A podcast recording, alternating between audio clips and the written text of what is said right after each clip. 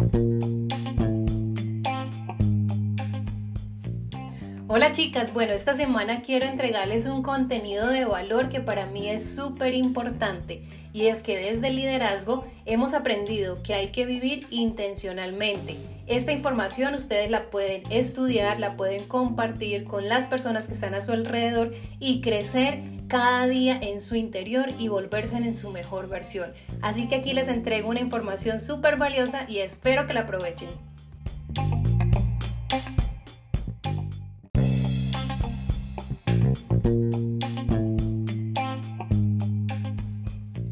¿Cómo tener metas que sean efectivas?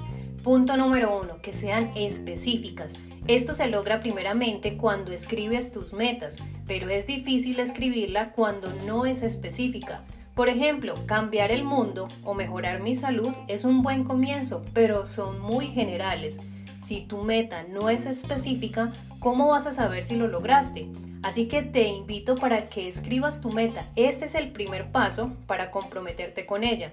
No existe una mayor explicación científica, o al menos yo no la conozco, del por qué escribir las metas te lleva a lograr más fácilmente, pero es tan real, así que te invito a que lo compruebes y verás lo que sucede.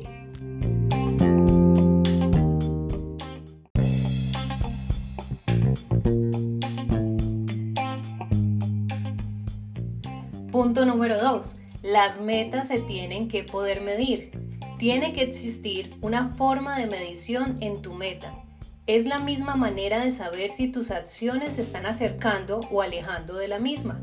Una meta, como ser honesto, es difícil de medir, mientras que una meta, como no mentir o bajar 10 kilos de peso, puede ser medida.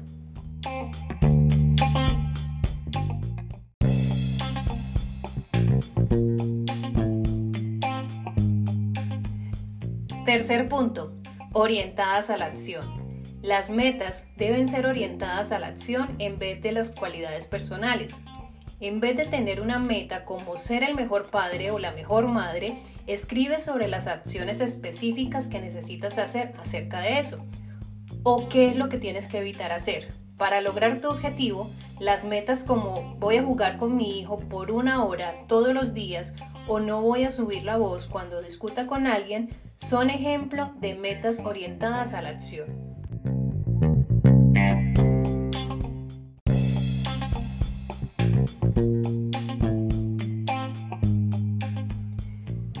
Punto número 4. Las metas son realistas. Es muy importante tener grandes aspiraciones, pero sin exagerarnos. Solo lograremos frustrarnos y el proceso se convierte infructuoso. Por ejemplo, colocarse la meta de ir a las Olimpiadas eh, de un deporte que tú nunca has practicado, pues es un poco descabellado.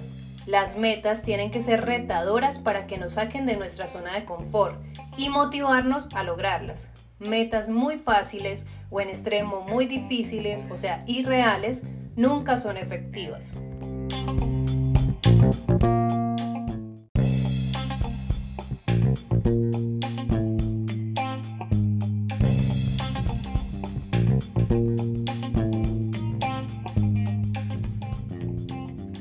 Punto número 5.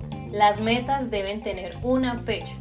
La meta de bajar 10 kilos de peso ejercitándote 3 días a la semana es específica, se puede medir, es orientada a la acción y es realista, pero no tiene una fecha. Yo podría ejercitarme 5 minutos 3 días a la semana por años y nunca llegar a bajar los kilos. Tener una fecha es la piedra angular de esas metas. Si por el contrario tu meta es bajar 10 kilos en 3 meses, es mucho más sencillo entender cuánto ejercicio por día tengo que hacer y cuántas calorías debería consumir para llegar a la meta en 3 meses. Te darás cuenta muy rápido que establecer metas que cumplan estos 5 puntos específicos no estaría fácil, pero es el mejor momento para comenzar a establecer metas efectivas y ese momento es hoy.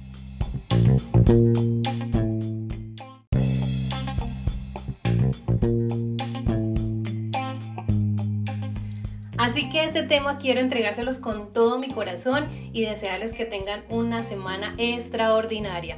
Mañana nos veremos con otro de los puntos y gracias por hacer parte de esta hermosa comunidad. Les amamos con todo el corazón y les deseamos que sigan siendo mujeres completas, más no perfectas.